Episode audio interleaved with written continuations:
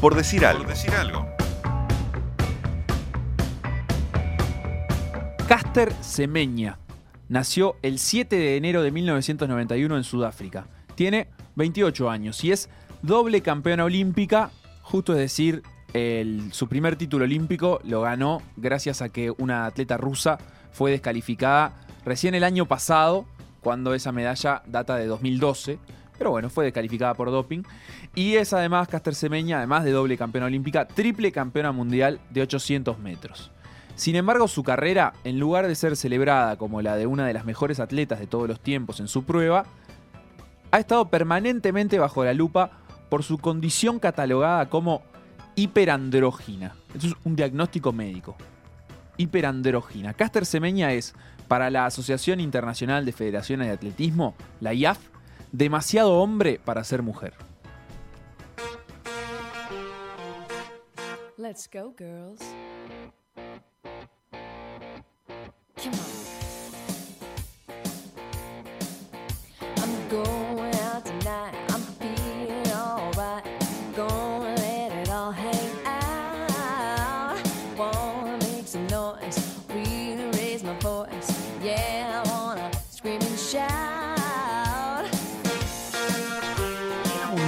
Campeona mundial en Berlín 2009, su primer título mundial. Semeña quedó bajo la lupa de sus rivales que protestaron por la apariencia de la deportista.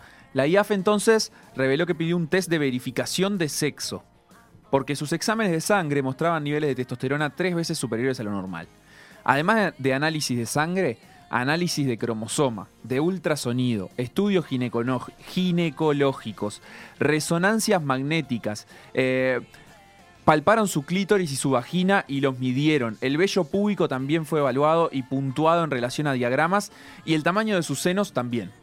Todo esto, todo este tipo de exámenes, algunos más, otros menos, pero sumamente invasivos, fueron los que se realizaron entonces a Caster Semeña. El 11 de septiembre de 2009, el diario británico el Daily Telegraph publicaba que los test, los test mostraron una anomalía cromosómica. Esto nunca lo confirmó la IAF, pero bueno, las fuentes del Daily Telegraph eh, tampoco nunca fueron desmentidas.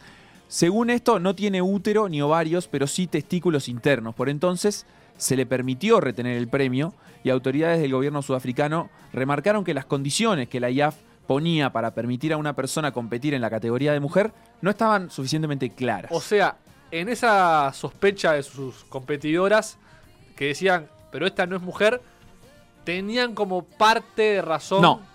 En julio de 2010, la IAF aceptó las conclusiones de un grupo internacional de expertos médicos, según las cuales Caster Semeña puede competir como mujer sin limitación alguna. Ahí está la respuesta a tu pregunta. Sin embargo, el conteo de testosterona, como técnica, digamos, volvió a la carga y la IAF impuso como norma un tope de 10 nanomoles de testosterona por litro de sangre para poder competir en la categoría femenina. Ese límite es tres veces superior a lo normal, entre comillas, según estudios eh, que se hicieron en, general a, muchas mujeres y especialmente a mujeres deportistas. Pero eh, no es ajeno que, digamos, lo normal, entre comillas, era un límite que superaban alrededor del 10% de atletas de élite estudiadas en su momento en un estudio que relevó alrededor de 600 muestras. O sea, 60 atletas eh, mujeres tenían aproximadamente eh, límites superiores a lo normal, que eran 3 nanomoles por, litro de sangre. O sea que no es una condición para ser mujer o no ser mujer eh, tener mayores o menores límites, eh, mayores o menores valores de, testosterona en la sangre. Es simplemente una condición genética, ya que además esta testosterona, cabe aclarar, es desarrollada naturalmente. No hay ningún, ningún método de dopaje relacionado a este aumento eh, de los niveles de, testosterona en la sangre, por ejemplo, de Caster Semeña, que no es la única, pero es la, la, que más ha estado bajo la lupa y acusada como de hacer trampa por una condición que en realidad eh, le corresponde a ella genéticamente, no, no, no es algo que ella haya trabajado para lograr, no es algo que ella haya hecho trampa para lograr. Eh, ella es así, fin. Semeña publicó por entonces un comunicado en 2010 diciendo, he sido sometida a un escrutinio invasivo y sin garantías de los detalles más íntimos y privados de mi ser. Algunos de estos hechos han violado no solo mis derechos como atleta, sino mis derechos humanos, incluidos el derecho a la dignidad y a la privacidad.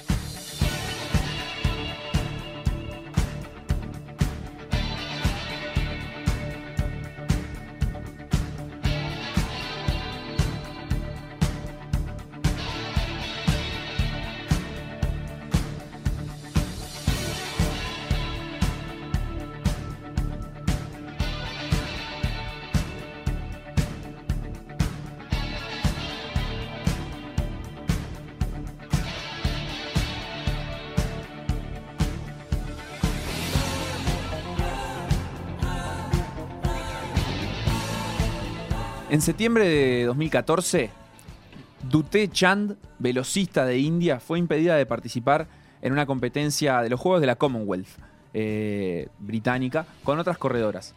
Apeló contra el reglamento solicitando ser reintegrada. Este fallo salió recién en julio de 2015 cuando el Tribunal de Arbitraje Deportivo suspendió la prohibición dictada por la IAF, restableciendo su derecho a competir. En este caso, del atleta Chand de India. Se otorgaron dos años a la IAF para presentar evidencia científica que sostuviera la prohibición impuesta eh, en cuanto a los niveles de testosterona en la sangre y por qué esto se aplicaba. Y en, en, su ausencia, o sea, nunca apareció esta evidencia científica, la prohibición fue declarada nula. Sin embargo, el 26 de abril de 2018, estamos hablando del año pasado, la IAF dio a conocer nuevos criterios de elegibilidad para las atletas con altos niveles de testosterona el cual impedirá a partir de ahora a dichas competidoras como Semeña tomar parte en las pruebas de 400 metros, carreras de vallas, 800 metros, 1500 metros y eventos combinados que comprendan esas carreras. O sea, acotamos, ya no es que el nivel de, testosterona impide a cualquier atleta mujer competir, solo impide a las atletas mujeres, eh, en los reglamentos de la IAF, a competir en las pruebas de 400 vallas, 800, 1500 y los eventos combinados que tienen estas pruebas, que pueden ser, por ejemplo, el heptatlón. Eh, o sea que nunca se demostró, por ejemplo, que las velocistas tengan una ventaja por tener más testosterona, como era el caso de Chan. Entonces, recordando el fallo que se aplicó contra Chan, eh, tal vez la IAF no tuviera ningún interés en que, en que hubiera mujeres con altos niveles de testosterona en las carreras de velocidad, pero eh, ya existía un fallo previo del TAS y, había sido favorable a Chan, entonces eh, simplemente eliminaron las carreras eh, de velocidad, las, que son más rápidas, 100 y 200 metros.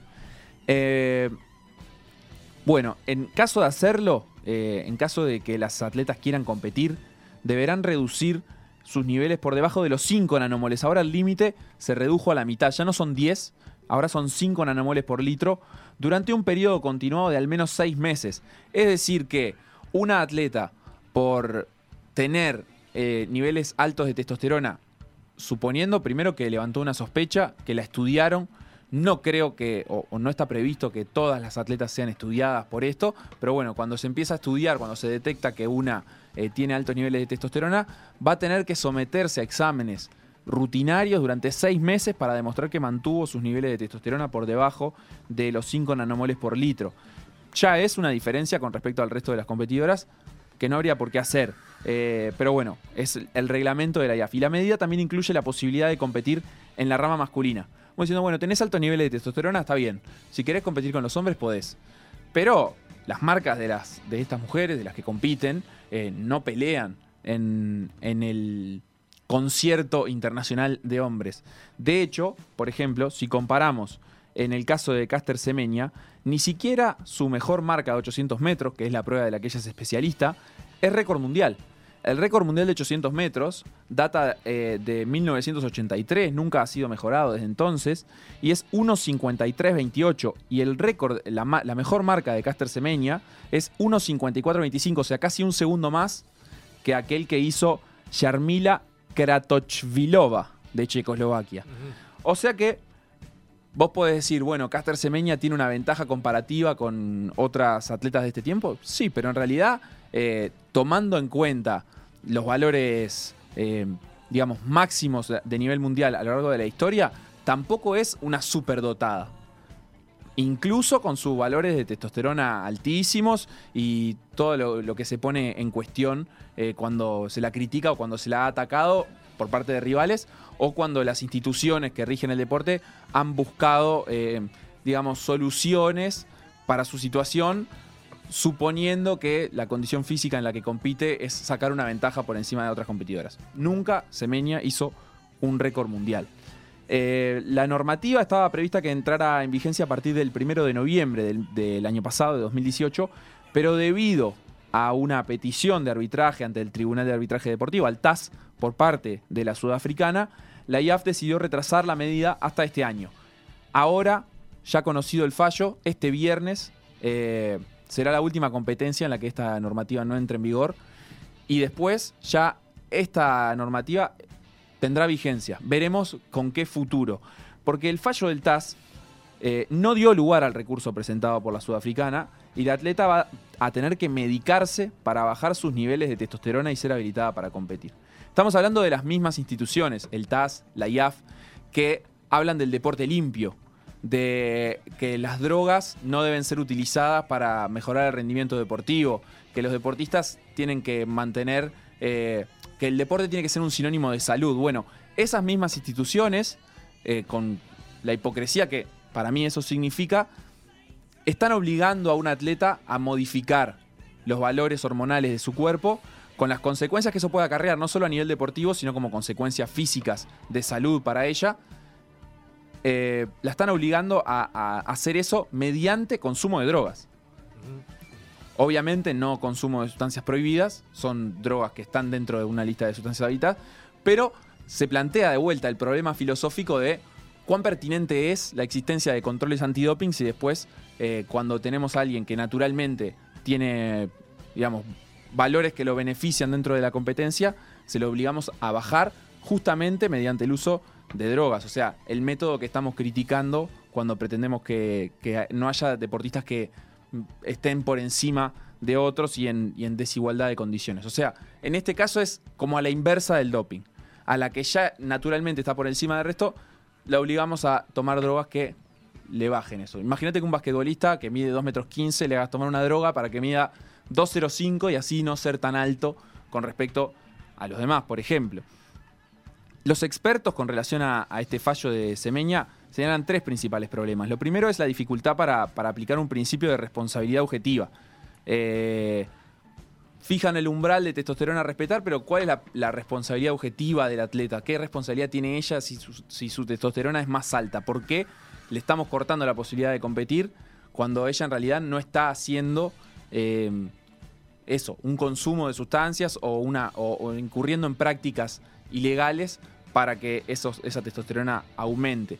Lo segundo es la dificultad de probar la verdadera ventaja atlética de atletas con hiperandroginia. Eh, en distancias, por ejemplo, de 1500 y la milla, que es una distancia que se corre mucho en Estados Unidos. En 800 metros parece ser la distancia donde esta ventaja comparativa le da a Caster Semenya eh, resultados reales.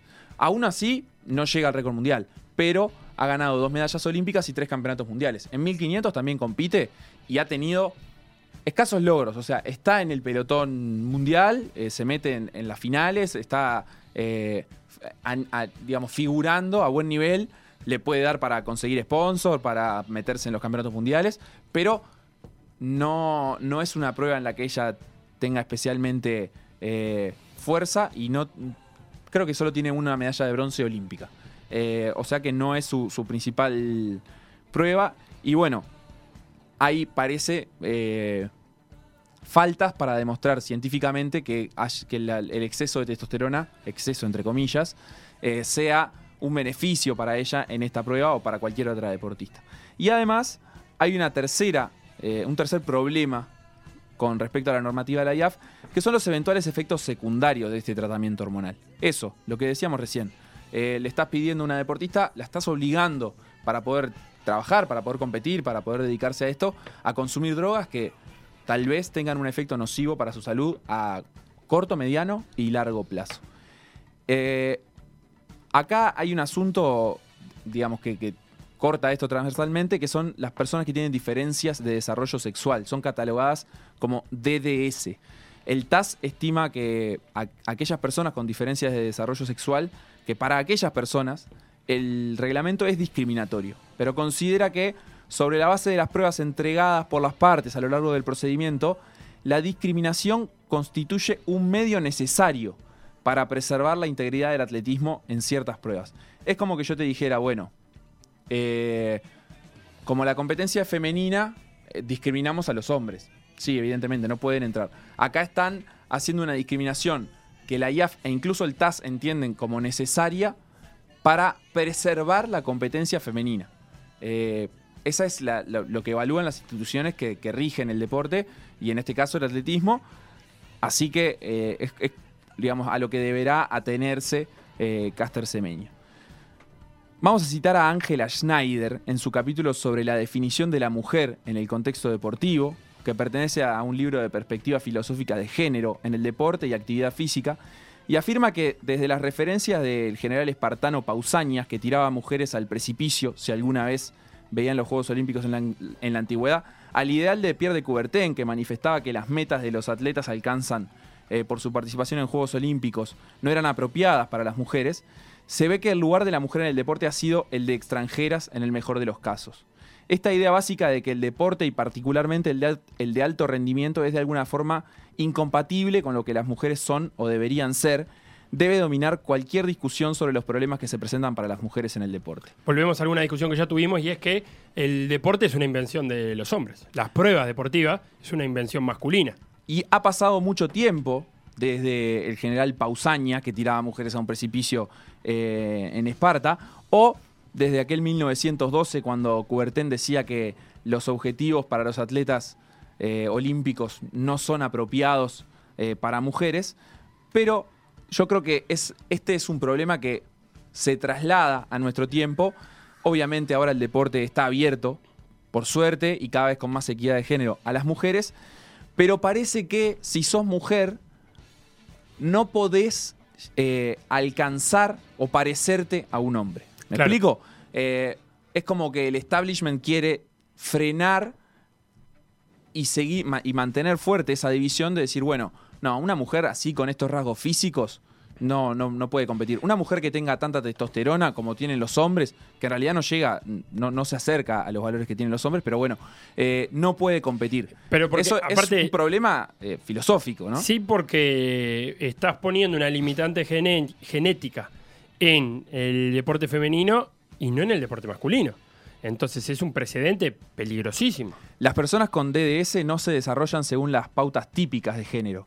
Sus hormonas, sus genes, sus órganos reproductivos pueden ser una mezcla de características masculinas y femeninas, que pueden llevar a niveles más altos de testosterona, como en este caso la hormona que aumenta la masa muscular, la fuerza y la hemoglobina, y eso afecta la resistencia.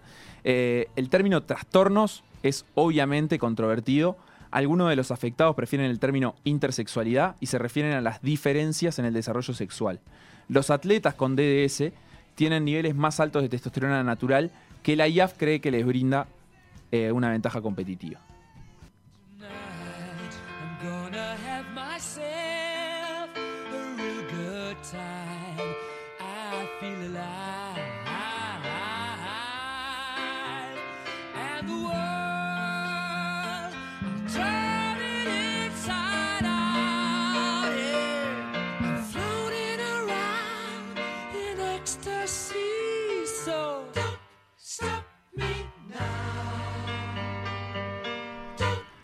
No me paren ahora.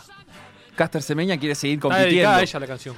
Y las mujeres con diferencias en el desarrollo sexual tienen variaciones genéticas que no son diferentes a otras variaciones genéticas en el deporte. Este es el argumento de los abogados de Caster Semeña. Eso que decíamos hace un rato. Si un jugador de básquetbol es muy alto, nadie se le ocurre condenarlo, juzgarlo o eliminarlo de la competencia porque sea muy alto. Bueno, ella tiene como mujer características que la benefician eh, en la competencia que es en definitiva lo que el deporte busca. El deporte no es un espacio igualitario. El deporte es un espacio donde en la competencia se busca al mejor en algo. Y el mejor en algo es el mejor no solo por condiciones técnicas, o habrá disciplinas que priorizan condiciones técnicas, el atletismo, por ejemplo, prioriza las condiciones físicas. Y en este caso ella tiene una ventaja genética física, así como la tienen los atletas de raza negra en las competencias de velocidad, y por eso los, los de otras razas, blancos en general, no se los ven en las finales o se los ve muy poco, no son los campeones olímpicos ni actuales ni de los eh, últimos 60, 70 años.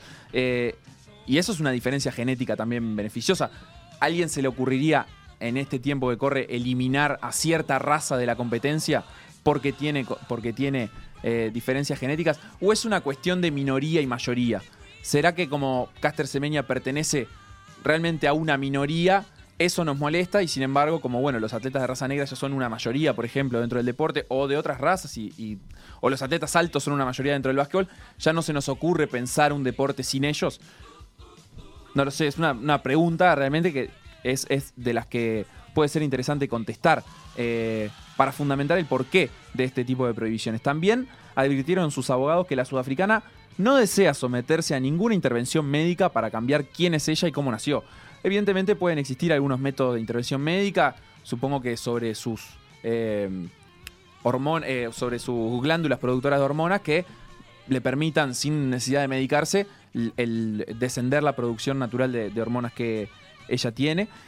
Para Megan Mohan, periodista de la BBC especializada en temas de género e identidad, esta decisión del TAS y de la IAF no va a resolver el conflicto que se ha prolongado durante años.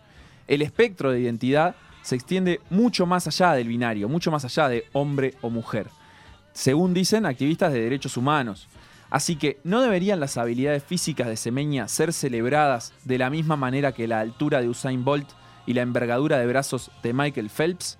El veredicto no señala el final del debate. Esto es lo que dice una periodista experta en temas de, género y de identidad, citando también a activistas de derechos humanos y poniendo de vuelta este argumento el deporte está buscando permanentemente al distinto, al mejor en algo, y el mejor no es el mejor por casualidad. Generalmente tiene características genéticas que lo acompañan. Bueno, para estos 800 metros, Semeña tiene características genéticas que la acompañan. Esta historia no se termina. Como, como, dice Megan Mohan, el veredicto no señala el final del debate y tal vez después de Semeña vengan otras, como ya hubo, y de hecho las actuales medallistas de los Juegos Olímpicos de 800 metros, las tres, no solo Semeña, oro, plata y bronce, eh, en sus testeos de hormonales, digamos, dieron límites de testosterona por encima de los que la IAF considera normales. O sea, ahí estamos hablando que ya no es ella la única atleta y que obviamente hay eh, otras atletas de élite que también tendrían que someterse a este tipo de pruebas. Caster Semeña ya ya se anotó para la Diamond League en, en Doha este viernes. Imagínate una liga de diamante en Loja, me muero. Eh, no, en Doha este viernes. Y será la última competencia en la que pueda participar en su prueba sin necesidad de medicarse según establece el nuevo reglamento. Este es el caso de Caster Semeña. tremendo. No es un caso solo de ella, es un, un caso dentro del deporte que permite cuestionar los límites de la identidad de género, de la división de deportes masculinos y deportes femeninos que, impera obviamente y que tiene un montón de problemas filosóficos de fondo eh, con respecto al doping, con respecto a obviamente la división por género y que se desató en parte eh, por, por, otra cuestión que yo creo que también es filosófica, que es, nosotros no estudiamos a todas las atletas buenas por si tienen muchas hormonas, mucha testosterona. La estudiamos a ella porque parece un hombre. Y así era que argumentaban sus rivales en el Mundial de Berlín. Mirá lo que parece. Entonces es un problema que empieza por la apariencia. Otro punto eh, donde, donde las autoridades para mí flaquean también, porque si no tendrían que extenderse exámenes a, todas las deportistas, empezar a encontrar cuáles son los puntos eh, donde genéticamente eh, están privilegiadas algunas sobre otras. Hay algo de Tarantini en este informe tuyo, ¿no? De, Tamburrini. De Tamburrini, Tarantini, me confundí, el conejo. De Tamburrini y su, y su postura sobre el doping, ¿no? Claudio Tamburrini, filósofo del deporte. Eh, y su postura sobre el doping. Y yo te voy a traer, ¿sabes a quién? A Arari. Estoy leyendo Homo Deus. Y mm, lo que plantea Arari en, en Homo Deus, un pensando en el futuro, es la posibilidad de hacer superhombres y cómo el ser humano se está planeando hacer superhombres. Y esta, esta discusión no es ajena, porque cada vez estamos más cerca de poder modificar genéticamente a los hijos. O sea, llegar a, elegir genéticamente eh, a tu propia descendencia. Se abre la puerta de una manera benevolente, evitar eh, enfermedades de transmisión genética, evitar quizás eh, alguna, alguna variante cromosómica que impida que tenga un desarrollo normal. Hasta ahí nadie puede negarse. Que es normal. Pero abre la puerta a decir, ¿y si también eh, podemos hacer que cambiándole determinados cromosomas sea menos propenso a, la, eh, a enfermedades mentales o a la depresión, o sea, más feliz? Y ahí entras en un límite. Y si en vez de eso también lo cambiamos para que sea más fuerte, corra más rápido, tenga más resistencia, consuma menos oxígeno, entonces, no es un debate muy abstracto. No estamos hablando de muchos años para adelante la posibilidad de los cambios genéticos. Entonces, la IAF ahora está haciendo una, eh, una cuestión sobre genética natural. Nadie tocó genéticamente a Caster eh, para, para diagramarla así. Pero en un futuro, no muy lejano, esa posibilidad está y es real y puede llegar a pasar de que alguien tenga un hijo pensándolo como un superatleta. A mí este caso, la verdad es que me parece paradigmático en digamos, eh, los cuestionamientos filosóficos alrededor del deporte eh, moderno en la actualidad por estas cuestiones, las cuestiones genéticas y también por las de género, eh, pero además por ese límite que está trazado en deporte masculino y femenino y el progreso que está existiendo, pero que debería, debería acentuarse todavía más para promover disciplinas y deportes con igualdad de género. No digo que hoy pongamos a correr, obviamente, 800 metros a mujeres contra hombres, seguramente los atletas hombres ganarían, estarían mejor preparados, pero sí que la promoción de nuevos deportes o la, la, valoración cultural sobre los deportes mixtos y con, equidad de género eh, termine imperando por encima de esta división masculino-femenino que en realidad eh, lo que se pierde es de todos estos matices que pueden existir en el medio por este sistema binario, por decir hombre-mujer. Eh, valores eh, hormonales de hombre, valores hormonales de mujer, esto está bien, esto está mal, eh, para competir en esta categoría o en la otra. ¿Por qué no pensar un deporte de acá en adelante donde se puedan encontrar disciplinas que puedan competir todas las personas por igual? No importa cuál es la, la identidad sexual de la persona ni cuáles son las condiciones genéticas de, esas personas. Me parece que de acá a futuro, y tal vez pasen un montón de años, pero si, si en la agenda de derechos se siguen instalando estos temas y se sigue teniendo conciencia respecto de ellos, hay, eh, va a llegar un momento donde la, competencia va a quedar, em, digamos, la competencia dividida por género va, a perder sentido, incluso ético. Pienso que sí. Lo que pasó en Por Decir Algo, revivirlo en pda.uy o buscar los podcasts en SoundCloud, Mixcloud o Spotify.